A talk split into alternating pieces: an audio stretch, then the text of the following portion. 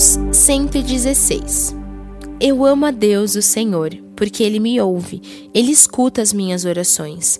Ele me ouve sempre que eu clamo pedindo socorro.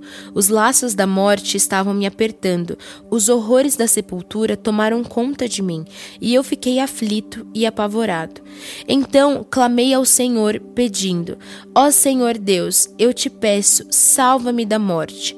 O Senhor é bondoso e fiel o nosso Deus tem compaixão de nós. O Senhor protege os que não podem se defender. Quando eu estava em perigo, ele me salvou. Meu ser inteiro, continue confiando em Deus, o Senhor, pois ele tem sido bom para mim. Deus me livrou da morte, fez parar as minhas lágrimas e não deixou que eu caísse na desgraça. Por isso, no mundo dos que estão vivos, viverei uma vida de obediência a Ele. Eu continuei crendo, mesmo quando disse estou completamente esmagado. Não parei de crer, mesmo quando afirmei sem pensar não se pode confiar em ninguém. Que posso eu oferecer a Deus, o Senhor, por tudo de bom que Ele me tem dado? Levarei ao Senhor uma oferta de vinho para lhe dar graças porque me salvou. Na reunião de todo o seu povo, eu lhe darei o que prometi. O Senhor Deus sente pesar quando vê morrerem os que são fiéis a Ele. Ó Senhor, eu sou teu servo, eu te sirvo, como te servia minha mãe. Tu me livraste da morte. Eu te darei uma oferta de gratidão e a ti farei as minhas orações. Na reunião de todo o teu povo, nos pátios do teu templo, em Jerusalém, eu te darei o que prometi. Aleluia. Isaías, capítulo 23. Esta é a mensagem contra Tiro. Chorem, marinheiros que estão em alto mar, pois a cidade de Tiro está arrasada. Não há nenhuma casa de pé e o porto foi destruído. Vocês receberam essa notícia na ilha de Chipre. Soltem gemidos de tristeza, vocês, moradores do litoral. Negociantes de Sidom, os seus viajantes atravessavam o mar navegavam nos oceanos imensos. Do rio Nilo, no Egito, vinham os cereais que vocês vendiam a todas as nações, tirando disso grandes lucros. Fique envergonhada, cidade de Sidom, e você também, Tiro, fortaleza do beira-mar Pois o mar disse: Nunca tive dores de parto, nem dei à luz, nunca criei filhos ou filhas. E o povo do Egito ficará aflito quando souber o que aconteceu com Tiro. Os moradores da Fenícia chorem de dor. Fujam para a Espanha. Será esta a alegre cidade de Tiro, que foi fundada há séculos? Será esta a cidade que enviou seus filhos para fundarem colônias em regiões distantes? Tiro era uma cidade importante. Os seus negociantes eram como príncipes, os seus comerciantes eram respeitados no mundo inteiro. Quem foi que planejou tudo isso contra Tiro? Foi o Senhor Todo-Poderoso que fez esses planos, a fim de humilhar os orgulhosos e rebaixar os mais poderosos do mundo. Moradores das colônias que ficam na Espanha, Cultivem as suas terras, como se faz nas margens do rio Nilo, pois o porto de vocês já não existe mais. O Senhor levantou a mão para castigar o mar. Ele derrubou reinos e deu ordem para que as fortalezas da Fenícia fossem destruídas. Ele disse a Sidom: Pobre cidade, tão perseguida, pare de se divertir. Mesmo que os seus moradores fujam para Chipre, não ficarão seguros. Vejam esta cidade, que agora está arrasada. Foram os babilônios e não os assírios que construíram rampas de ataque em volta dela. Destruíram as suas fortalezas e deixaram tudo em ruínas. Chorem, marinheiros que estão em alto mar. A cidade de Tiro foi destruída e agora vocês não têm um porto seguro. Está chegando o tempo em que Tiro ficará esquecida por 70 anos, que é tempo de vida de um rei. Mas depois desses 70 anos, Tiro será como a prostituta daquela canção que diz assim: Ó prostituta, esquecida por todos, pegue a harpa e dê voltas pela cidade. Toque música bonita e cante as suas canções, para que todos lembrem de novo de você. Depois desses 70 anos, o Senhor lembrará outra vez da cidade de Tiro, e ela voltará a ser prostituta, vendendo-se a todas as nações do mundo. Mas o dinheiro que ela ganhar com a sua profissão será dedicado a Deus, o Senhor. Ele não poderá ficar com esse dinheiro.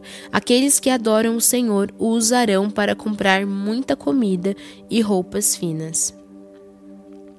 Isaías, capítulo 24. Atenção! O Senhor vai arrasar a terra e fazê-la virar um deserto, vai estragar a terra e espalhar os seus moradores.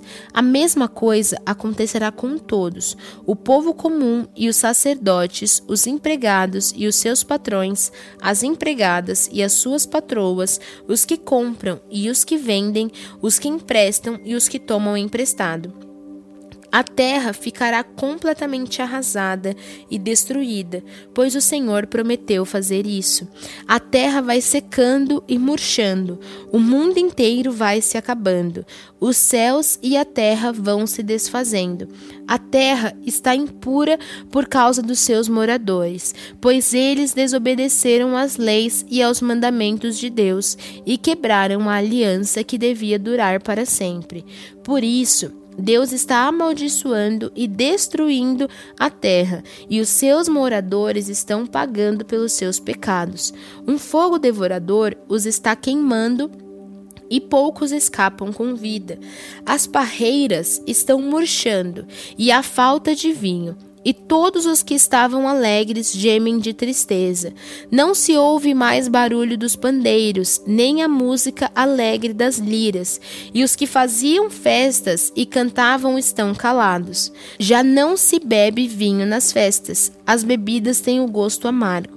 A cidade vazia está em ruínas. Os moradores trancam as portas das suas casas e não deixam ninguém entrar. Por causa da falta de vinho, o povo grita nas ruas. Toda a alegria desapareceu ela foi expulsa da terra. A cidade está em ruínas, os portões estão em pedaços, assim como poucas azeitonas ficam nas oliveiras e poucas uvas ficam nas parreiras depois de terminada a colheita, assim também em todos os países do mundo poucas pessoas ficarão com vida. Os que ficarem com vida cantarão de alegria. Os que moram no oeste proclamarão a grandeza do Senhor. Os que moram no leste o louvarão. Os que moram no litoral louvarão o nome do Senhor, o Deus de Israel. Dos lugares mais distantes do mundo, ouvimos a canção de louvor ao Deus justo. Mas eu disse: Ai de mim, que desgraça, já não aguento mais. Os traidores continuam a trair, a falsidade por toda parte. Escutem, todos os povos. Como animais vocês serão perseguidos pelos caçadores. Covas e armadilhas esperam por vocês. Aquele que escapar dos caçadores cairá numa cova, e quem sair da cova será apanhado numa armadilha. As represas do céu vão se abrir, os alicerces da terra serão abalados. A terra vai tremer e se rachar, ela ficará completamente despedaçada. A terra andará cambaleando como um bêbado, será sacudida de um lado para o outro como uma barraca na ventania. Os pecados que a terra carrega são todos pesados, que ela cai e não consegue se levantar. Naquele dia, o Senhor castigará os poderes do céu e também os reis do mundo na terra, e ele os ajuntará e os jogará numa cova, e ali ficarão presos por muito tempo, e depois serão castigados. A lua terá vergonha de brilhar e o sol ficará pálido de medo, porque o Senhor Todo-Poderoso reinará no Monte Sião, em Jerusalém, e na presença dos líderes do seu povo, ele mostrará a sua glória.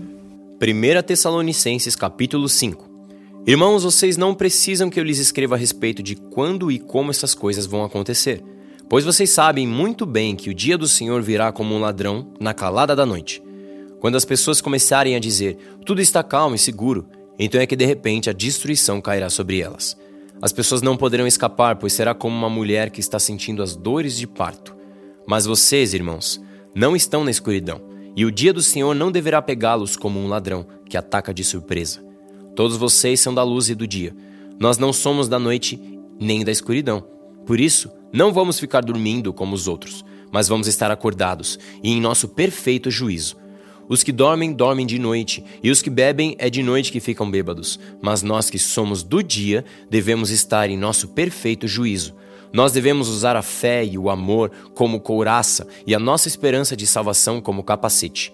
Deus não nos escolheu para sofrermos o castigo da sua ira, mas para nos dar a salvação por meio do nosso Senhor Jesus Cristo, que morreu por nós para podermos viver com Ele tanto se estivermos vivos como se estivermos mortos quando ele vier. Portanto, animem e ajudem uns aos outros, como vocês têm feito até agora. Irmãos, pedimos a vocês que respeitem aqueles que trabalham entre vocês, isso é, aqueles que foram escolhidos pelo Senhor para guiá-los e ensiná-los. Tratem essas pessoas com o maior respeito e amor por causa do trabalho que fazem. E vivam em paz uns com os outros. Pedimos a vocês, irmãos, que aconselhem com firmeza os preguiçosos, deem coragem aos tímidos, ajudem os fracos na fé e tenham paciência com todos. Tomem cuidado para que ninguém pague o mal com o mal. Pelo contrário, procurem em todas as ocasiões fazer o bem uns aos outros e também aos que não são irmãos na fé. Estejam sempre alegres, orem sempre e sejam agradecidos a Deus em todas as ocasiões isso é o que Deus quer de vocês por estarem unidos com Cristo Jesus. Não atrapalhem a ação do Espírito Santo. Não desprezem as profecias. Examinem tudo. Fiquem com o que é bom e evitem todo tipo de mal. Que Deus, que nos dá a paz, faça com que vocês sejam completamente dedicados a Ele e que Ele conserve o espírito, a alma e o corpo de vocês livres de toda mancha para o dia em que vier o nosso Senhor Jesus Cristo Aquele que os chama é fiel e fará isso. Irmãos, lembrem de nós nas suas orações. Cumprimentem todos os cristãos com um beijo de irmão. Peço com insistência, pela autoridade do Senhor, que essa carta seja lida para todos os irmãos. Que a graça do nosso Senhor Jesus Cristo esteja com vocês.